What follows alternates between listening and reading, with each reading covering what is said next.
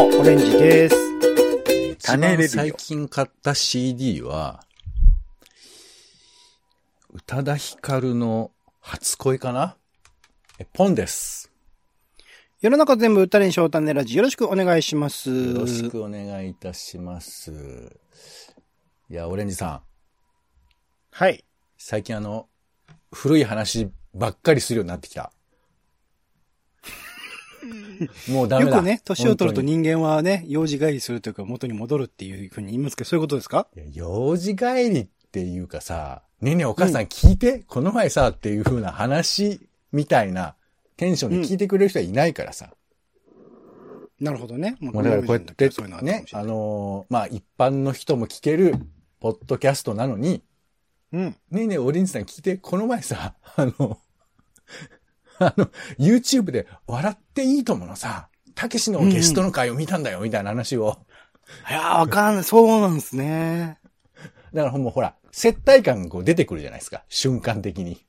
本当だ。なんだろうな、この年代のギャップを埋めるためのなんか、あれある、必要なんですね、やっぱりね。そう。まあまあ我々ちょっとね、年の差が若干ありますんで、そういうことは起こるんですけど、そう、だから、えー、って、後悔する話をしてたら、もうこのコーナーは成り立たないですよ。えー、忘れロマンです。よろしくお願いします。おいいじゃないですか。よろしくお願いします。えー忘れてたくせに思い出すと、急にロマンを感じることありますということでですね。なんでその、うんあまあ、ロマンを感じるのか、えーその辺のことを、あのね、若い人は、若い人はって言っちゃったらもう終わりじゃんって思うけど、若い人はそういう、なんかこう、古いことを言ってるやつをちょっと小馬鹿にする傾向がありますよ。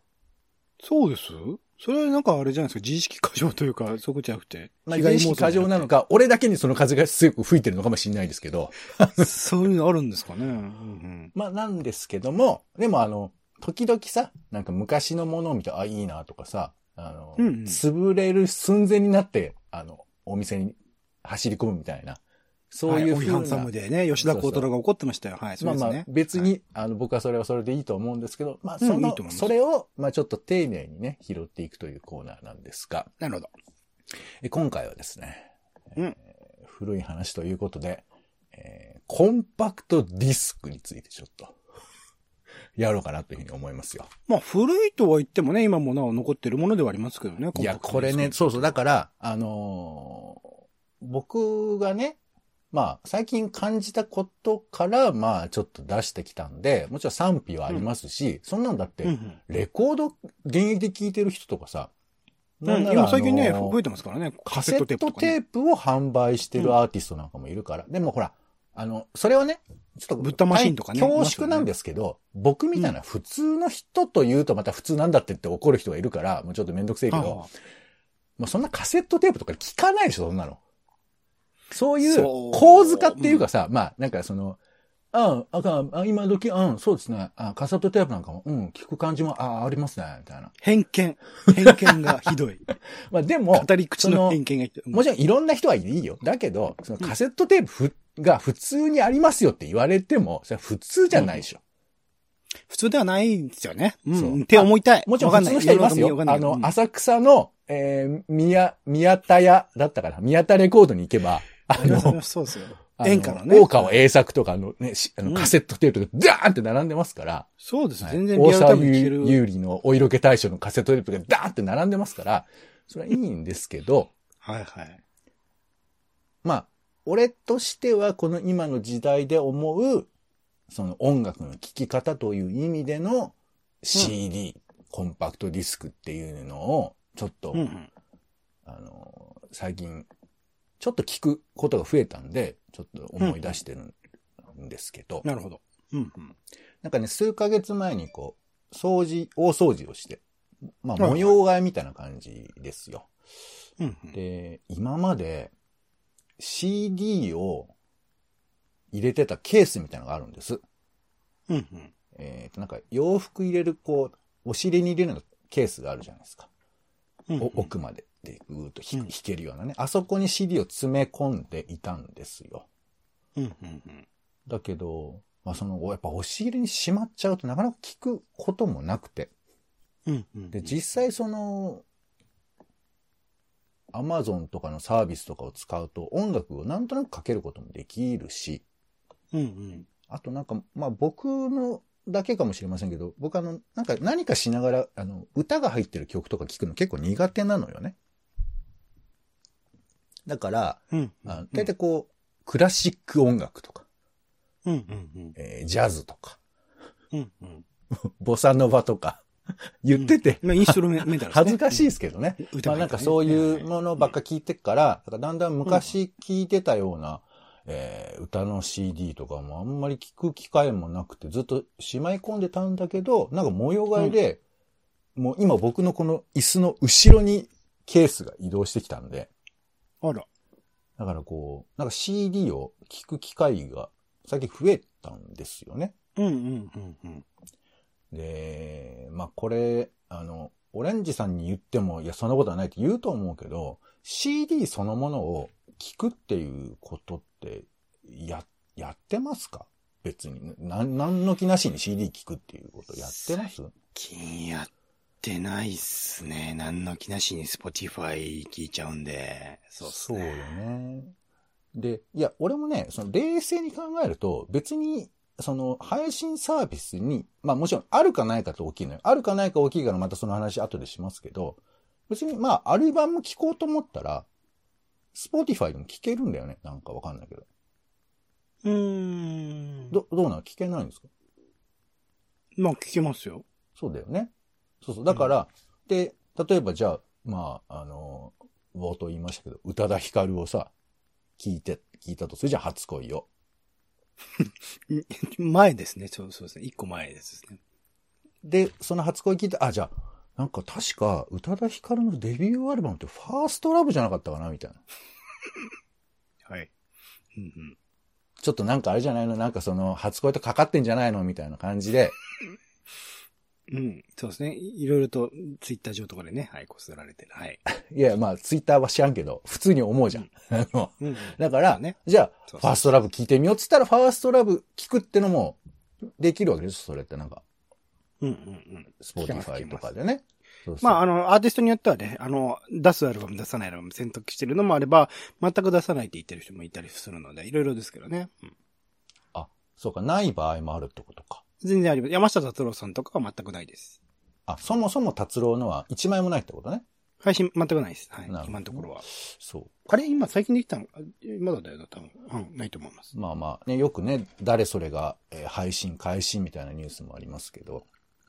そう、だから同じなのかなということは思いつつ、私が、まあ、お聞きいただければわかりますけど、配信をよくわかってないということもあるのかもしれなくて、ちょっとだから、配信と違うかどうかは僕にははっきりと言えばわからんのだけど、俺の直感的にこの CD 体験っていうのがどんなんだったかなっていうのを話しつつ、なんか、こういう感じって今だったらどう再現するのかなっていうふうにちょっと聞いていきたいなと思ってるんですよ。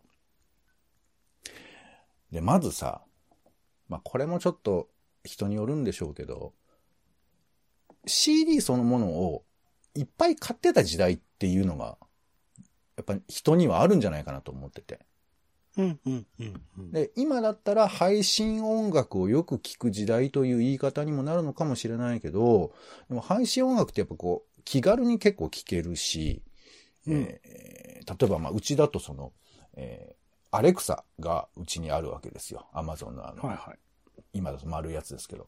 だあいつい。とかになんて呼んでる、なんて呼んでるんでしたっけ？アレクサ君俺のこと。俺はね、コンピューターって呼んでるんですけど、ちょっとスタートレックが好きっていうのもあってですね。ううんん。まあ間違ってないですもんね。コンピューターですからね、あいつはね。そうそう。だけどあのね、テレビでコンピューターってめちゃくちゃ言うからさ、すぐ起動すんだよね。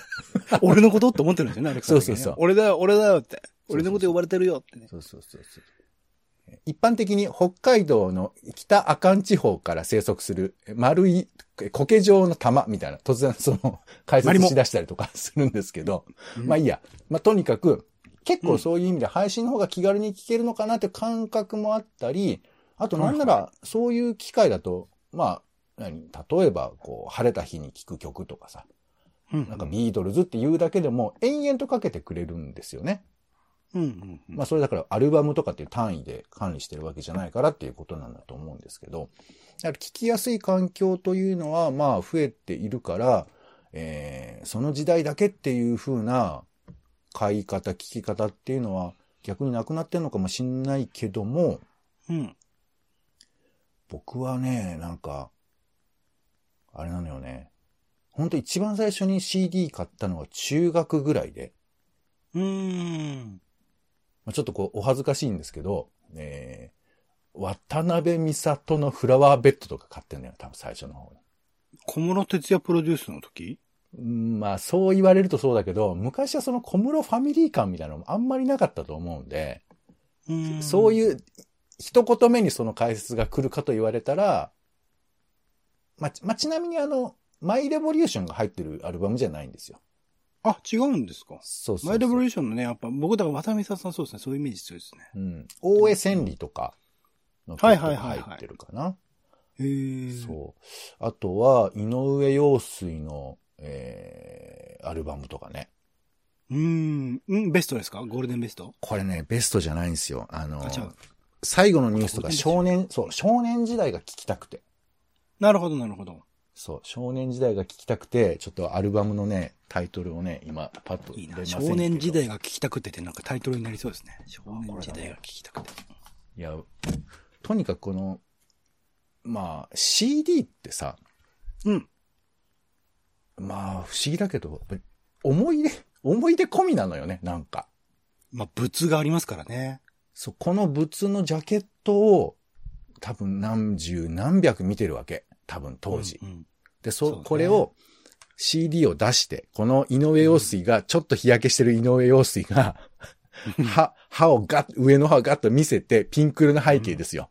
で、あー多分アロハなのかな？なんか、来てうんいるのようんで、表も裏も井上陽水がこっちを見て笑ってる写真なんですけど、さすがだよ。アイコンだよ。いや、考えたらふ、すごいよね。この本人の 顔の写真が2枚入ってるってさ。最近あんまやんないですね、最近のアーティストはね、あんまりなんかちょっとね、みんな格好つけて。あえてやる人もいますけど。はいそうそうそう。まあ、宇多田ヒカルも正面こっち向いてますけど、うんうんこのフォーライフのレ、あの CD を、まあ、買ったりとかしてて。でもやっぱ中学の頃はそもそも、あの、なんだっけ、あの、ラジカセを手に入れるっていうまず儀式があるわけ。おー、ラジカセか。まあウォークマンないですもんね。相当古臭い話になってきましたけど、まずだから、若者、当時の若者としては、そのラジカセを手に入れるっていう、なんか、苦労があったよ。そうなんですね。だって、まあ、俺は長男だったから、うちにそういうものがないとさ、聞けないしまだ。そう。ん、で、一応、お家の中にあるステレオはあるわけ。うんうんうん。でもそのステレオで CD は多分聞けなかったんじゃないかな、確か。カセット？もしくは、あの、そうそうそうすげえ。複雑なディスク。そうそう。松山千春のカセットがずっとかかってたよ、当時な。るほど、なるほど。うんうん銀の雨とかね、ずっとかかってましたけど、だから、その、自分の、まずパーソナルなスペースに置きたいっていうのもあるし、CD も聞きたいから、やっぱその、ラジカセが欲しいと。CD ラジカセが。うんうん。まあ、こういう風な話からまず始まっていくわけですよ。うんうんで、まあその、まあちょっとまあやべえな、こんな話したらもう終わんないけど、まあだとにかくそんな時代から始まっていってるわけだから、うん。うんうん。なかなかその CD バンバン買うわけにもいかないし、まあもちろんお小遣いも、そのね、限界がありますから。だから僕が結局一番買える時代っていうのは、大学時代なんですよね。うーん。わかる気がします。そう。で、大学はまあ僕も一人暮らししし始めましたから、もうなんていうか手当たり次第に買ってたよ、もうなんか。うーん。まあまあ手間で手当たり次第って言っては別にあの、当時のヒット曲を買ってたというよりかは、なんか俺らしい CD を買うっていうか、うんうんうん、まあかっこつけというかさ、自分が聞き、聞いてたらいいだろうなっていう CD を集めてたみたい。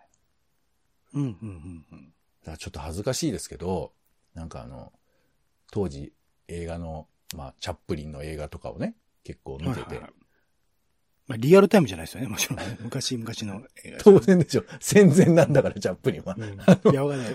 聞いてる人がね、まあすいません。ちょっと、はい俺が戦前の人だったらいいなと思いながら聞いていただきたいですけど、チャップリンのさ、ぱサントラを聞かなくちゃいけないと思って。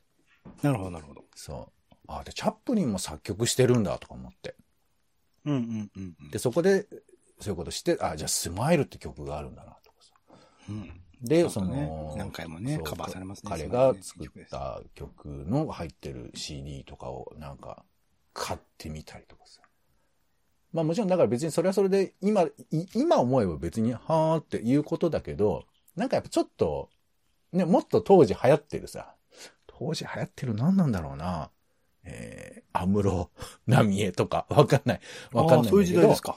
うーん、安室奈美恵はその頃だったんじゃないのかななんかわかんないけど、まあそういう歌謡曲っぽいもの買ってもよかったんだけど、まあもちろんそれも買ってなくもなかったんですけど、なんかそういう、何？えーっと、カナダの方でかかっている、なんか民族黒人音楽みたいなのとかを、うんなんかソニーとかがそういうの出してんのよ。そういう CD を。でそういうのを買ったりとかしてて、だからその、わけもわからず突然1万円ぐらい買ってたりするわけ。っうんうん。ていうのを大学時代にしてたんだけど、卒業した後がやっぱ急にそういうことから距離を置い、置きたくて置いたわけじゃなくて、なんか忘れちゃうんだよね、CD 買うことを。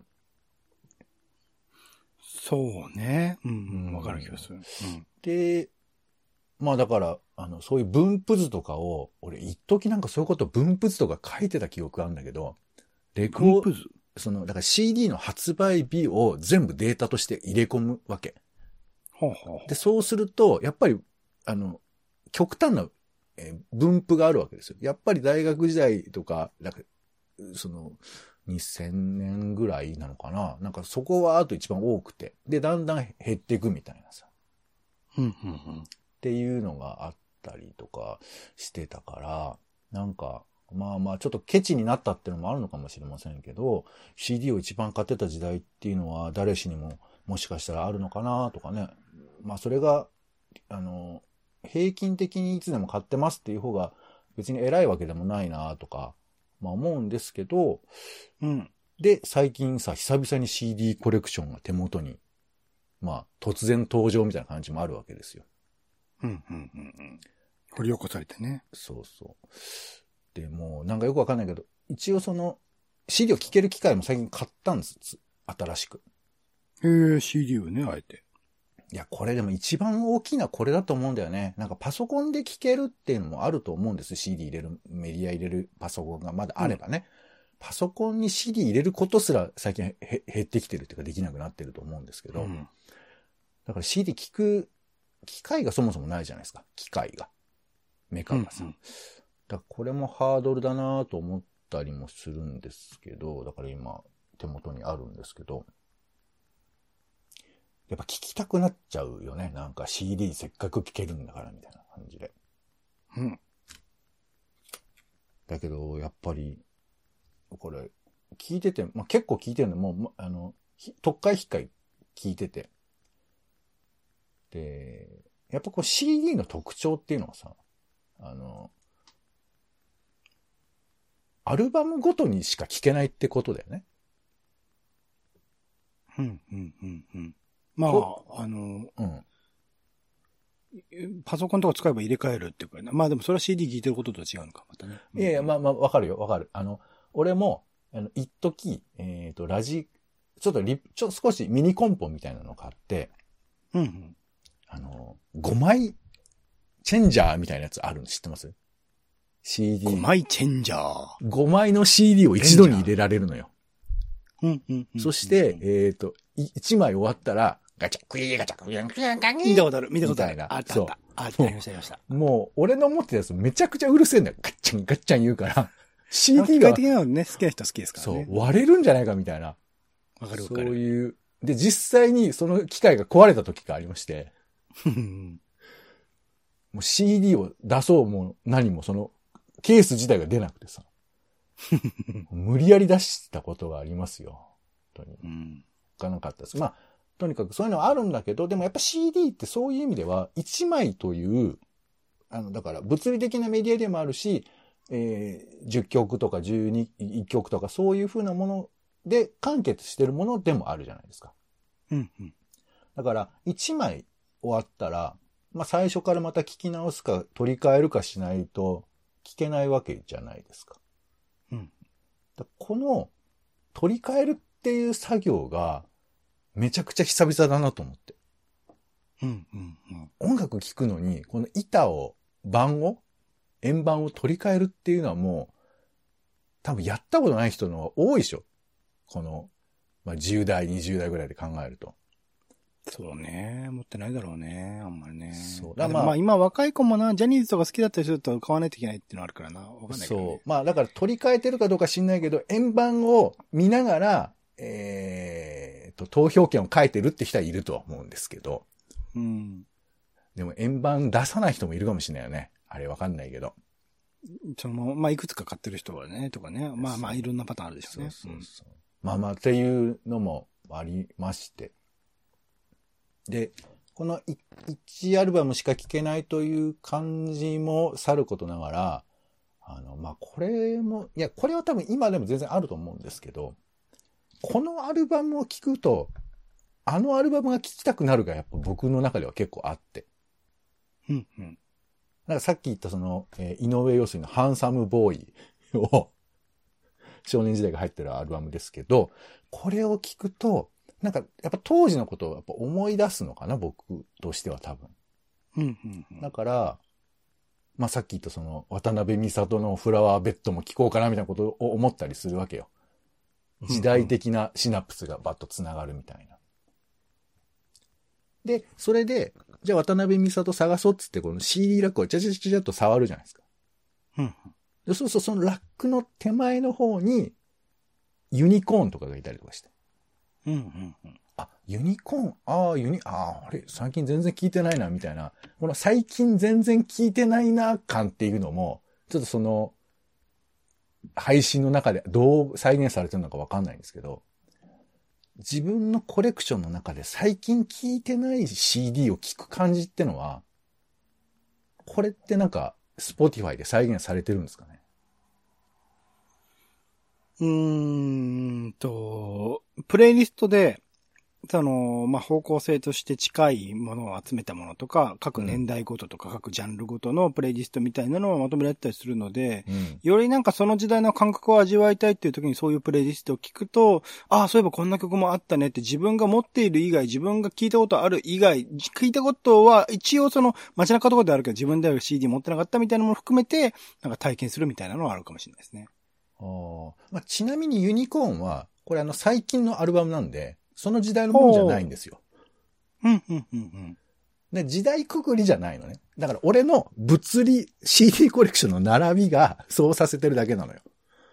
だからあれですね、あの、えっと、アップルで、えっと、ポッドキャスト、iPod とかに音楽を入れていくと、自分が持ってるアルバムとか入れていくと、はい。そこでなんか、並び、ば、ばーっとこう、カーソルで動かしていくと、そこの並びで、うんああ、そういえばこんなの聞いてたな、みたいなことを思い出すってことはあるかもしれないですね。ああ、そうかそうか。それは配信ではどうですか？アップルはほら、あその自分で登録してるけど、まあ俺のコレクションが疑似的にそこに載ってるってことだよね。その Spotify とかのその配信サービス、すでにもうセットされてるサービスの中だとそういうのってあるのかなと思って。まあだからそこにおける自分自身が持ってるっていうものをどういう概念にするか、それこそダウンロードっていうかオフラインで聞くために、一応その、ポチッとボタンを押すと、あの、自分のスマホなり自分の何らかの媒体、あの端末に入る、入れるっておくことはできるので、そのリストみたいなのを見たときにもしかしたら同じような体験はあるかもしれないですね。うん、なるほどね。あとまあ、お気に入りをファボで押したりとかできるので、そのお気に入りリストの中でそこで繋がるってことはあるかもしれないです。そうね。いや、だからお気に入りっていう概念が、だから逆輸入しますよ。その今の Spotify のお気に入りを、俺がどうこの CD ラックで再現してるかといえば、やっぱり順番じゃないですか。順番。うん先頭の方に置いてある方が、やっぱ優先度高いみたいなこととか、うん。あとその、ね。その CD をわっと横に並べてるんだけど、1枚だけ上に縦にパッと置いてあるみたいな。うん、うん、うん、うん、うん。で、そうするとこうジャケットが見えるじゃないですか。うん、うん、うん。で、そそれが俺の中でのその、えー今の、えーなんていうか、ベスト、ベストヒットというか、一番よく書けるみたいな CD 扱いみたいな。うん、うん、うん、うん。だから、それを疑似的に俺の中でこう、えーベスト10的にやってたことがきっとああったと思うよ。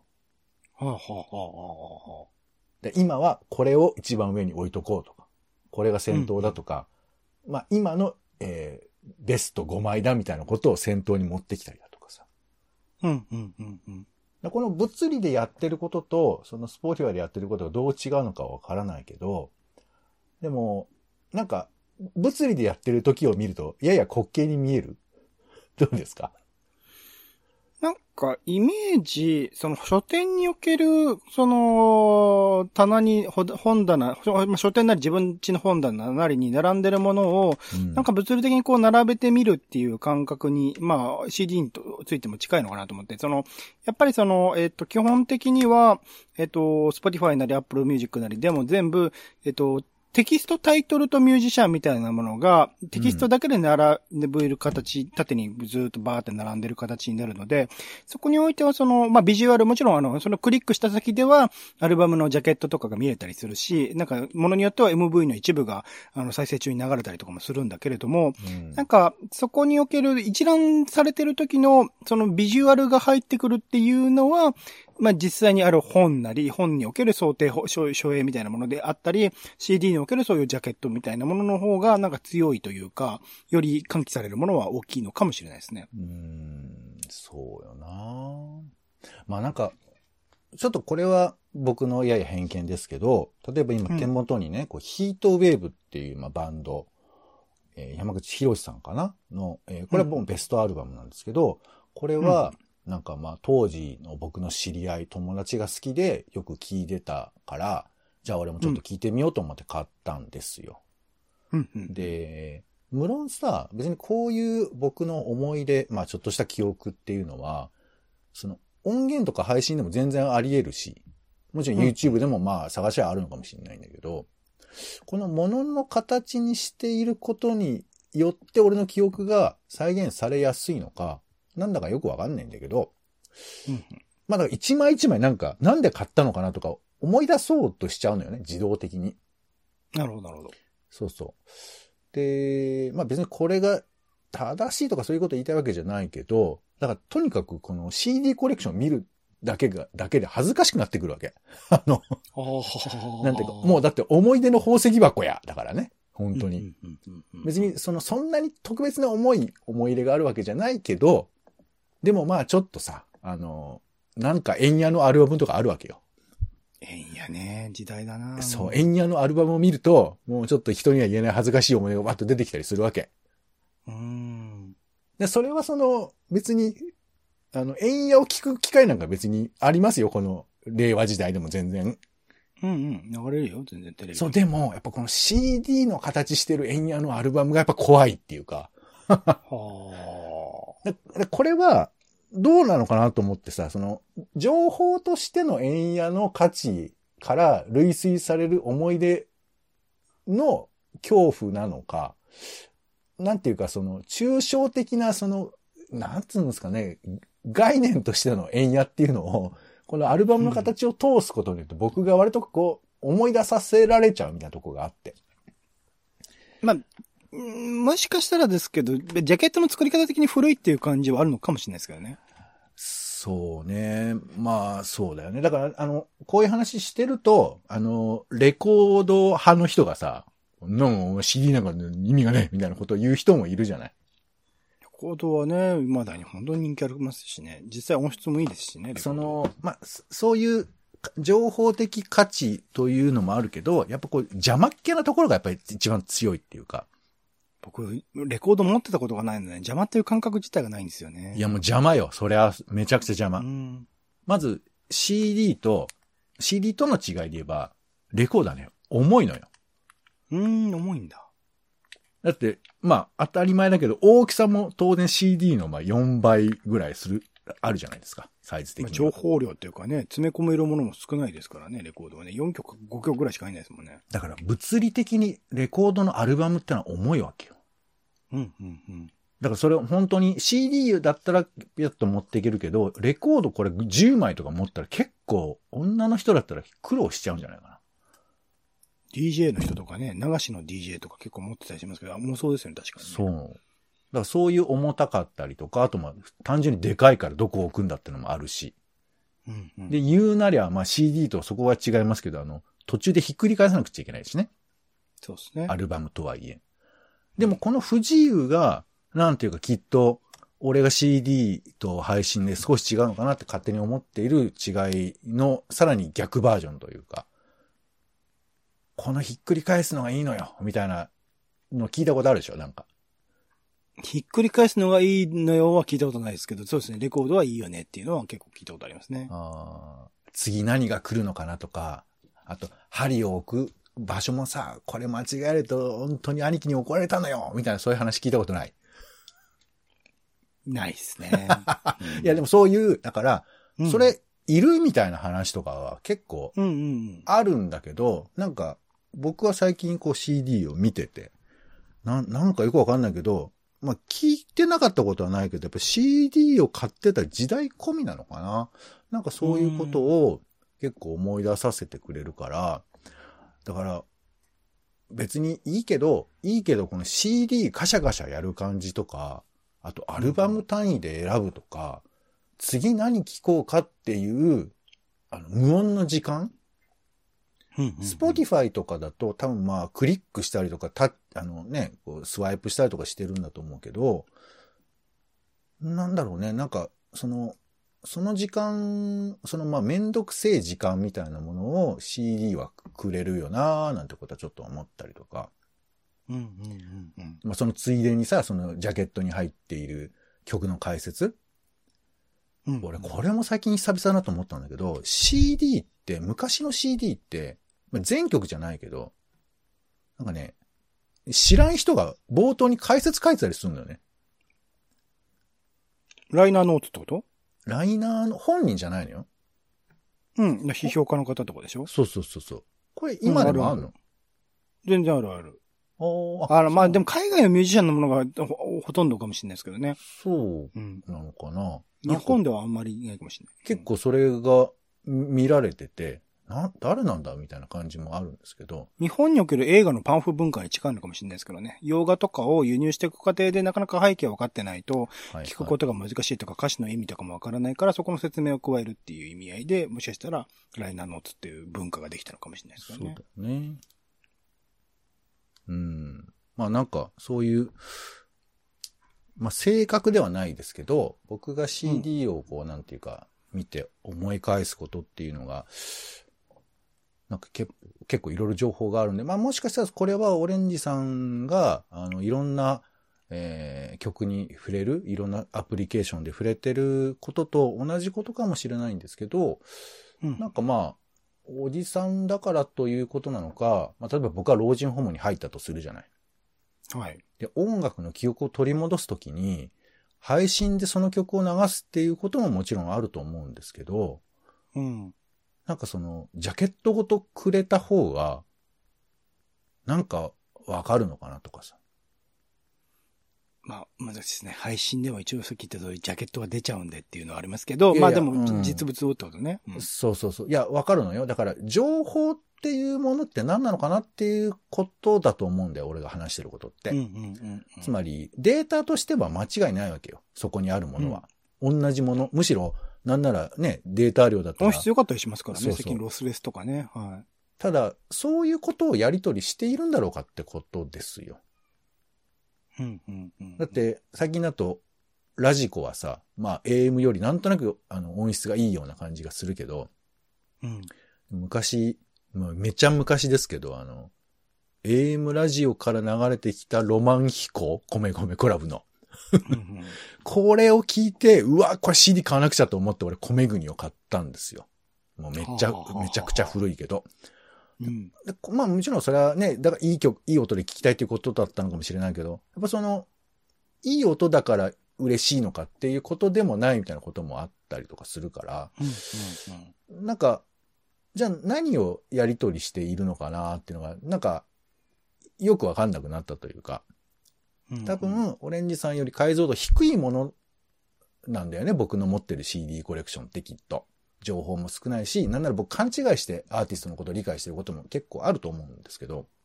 うんうん。でも、なんだろうね。なんか、まあ私にとってはこいつがあるおかげで、なんかいろんなことが立ち上がってくるというか。だから逆に言うと、もしじゃあ、オレンさんが20年後さ、音楽聴こうとするじゃないですか。なんか、まあずっと聴いてるかもしんないけど、あの時、ああ聴いてたっていうふうな覚え、あの、その、その時の時代の聴き方みたいな記憶っていうのを、取り戻す必要がないという言い方もすできるかもしれないけど、なんかそれだけパッケージされたものがう立ち上がってくるとかってどうすんのかなと思うのよね。 Spotify が続いていたら僕毎月、あの、プレイリストで、この月に面白かった曲みたいなのまとめてるんで、それで聞くかもしれないですけどね。それって、まあまあ、だね、ついおじさんだと、いや、そんなのダメだって言いそうになっちゃうけど、なんか、どうだろうね。その、もう、ど、どう、どうですかね？いけますかね？まあ、そんな変わんないと思いますけどね。うん、まあそうよね。なんかこれは、つついノスタルジックだけど、いや、だから昔はレコード、カセット、CD、まあ MD とかもありましたけど、うん。急に最近そのフラットなサービスになって、いや、もう無限限に大丈夫ですみたいな顔してるけど、なんか俺ちょっとそ本当かなって思ったりはするのよね。うん、うん、だって CD だって散々いろいろ、まあ言われもするし、いや、これも永久に聴けるんだって話もあったけど、実際今 CD よりレコードの方がいいとかさ、持たない、カセットの方がいいんだっけ？なんか忘れたけど、そういう話もあったりして。うん。うん。で、まあ僕も実際これ、このラックを開かなかったら、この時の音楽体験みたいなこと思い出しようがなくて。うん、うん。じゃあまあプレイリスト作っとけばよかったのかなっていう話なのか、まあでも人によってはあれだよね。えー、1900何年夏のベスト MD みたいなの作ってたりするじゃない。うん、うん。CD で焼いてる人とかもいたかもしれないけど、だからまあそういうことが今、プレイリストなのかなという気もまあするんですけど、まあオイラの場合はこの CD ラックがガサッとあったことが結構音楽を復活させる機会になったので、ちょっとありがたいなというふうに今思ってはいますよ。うん。どう？この過ぎ去りしおじさんの話。うん、まあ、僕も CD の思い出自体はあるし、もともと僕はだから図書館とかで借りてた人間なので、そこからまあ MD に焼いてみたいなことから始まり、最近でもその CD を、まあ、ツタヤとかで借りてきて、で、それをまあ、あの、iPad、えっと、iTunes を経由して、あうんうんあの iPhone とかに入れてたりみたいなこともしてる。でも CD 買うとしたら、さっき言ったみたいに映像とかが入っているものとか、何かしら特典がついてくる。そう最近だとライブのね、先行チケットみたいなものの申し込みができるものとかもあったりする、そういうもので買うみたいなことになっていて、未だに、だから、なんだかんだその物として、あのーある CD の価値みたいなものは変わらずに多分ある。まあ音質的なところで言うと配信の方がむしろクオリティは上だったりするんだけれども、そういうもの、その、本、本と同じですね、まさしくね。あの、物としての CD の価値っていうのものは別に失われたものではないというか、失われるものでもこれから先ないかなとは思ってますけどね。コレクターズアイテムに近くなるのかな、どちらかっていうと。まあでも現実問題としては CD はやっぱ売れなくなっているよね。まあ、売れなくはなってますね。そうですうね。ん。そう。なんか、だから僕ぐらい音楽にそんなにやる気がない人にとって言うと、やっぱ CD ってありがたいなと思うんですよ。お姉さんみたいにね、うんきちっとプレイリスト作ってる人とは別だけど、こうんの、あの時期に聴いてた音楽っていうのを取り返すことは多分もうできないと思うのね。ほとんどの人は CD 持ってなかったら。だからそう思うと、まあ、その、いや、CD が大事だと、まあ、ことさら言いたいわけじゃないけど、これをやって、も買ってる人ってのは、なんかそういうことができるのかな？なんて思ったりしますよ。うん。はい。ということで、まあ、あの、なんか音楽好きに聞こえてるとは到底思いませんけど、あの、多分一時期あんだよね。なんか100枚ぐらい集まっちゃったみたいなのが、誰にしも。うんうんうんそういうものをちょっと皆さんも開封してみるといろんなことを思い出せるんじゃないかなと思ったりしたり、えー、あとはね、この宝箱みたいのを作る上では、まあプレイリストなりなんなりちょっとそういうのをやってみるといいのかなと思ったりもしますかね。うんはい。ということで、えー今回は忘れロマンということで、CD 回してますかという 話うんでしたけども、えーはい。私は今ちょっと、あれですね、えーザ・ブームの、えートロピカリズムがですね、入ってますよ。うん。はい。こんなのね、聞きようはないもんね。こういう風なものがなかったら。って思ったりしますけど、はい。いい曲ですよ。手紙とかね。はい。では終わりましょう。えー、お相手は、えー、ということで、つえー結局ね、結局、牧真司の CD アルバム聴いちゃうのよ。これは、あれでしょ？ Spotify 入ってないでしょ？ね。えー、なので、僕は CD ちょっと、えー盛り上げていきたいと思います。え、ポンと、アレンジでした。種ラジ、また。種ラジは、ほぼ毎日配信をするポッドキャストです。Spotify や Apple Podcast にて登録を。更新情報は Twitter。本編でこぼれた内容は、公式サイト、種ラジ .com をご覧ください。番組の感想や、あなたが気になる種の話は、公式サイトのお便りフォームから。お待ちしています。「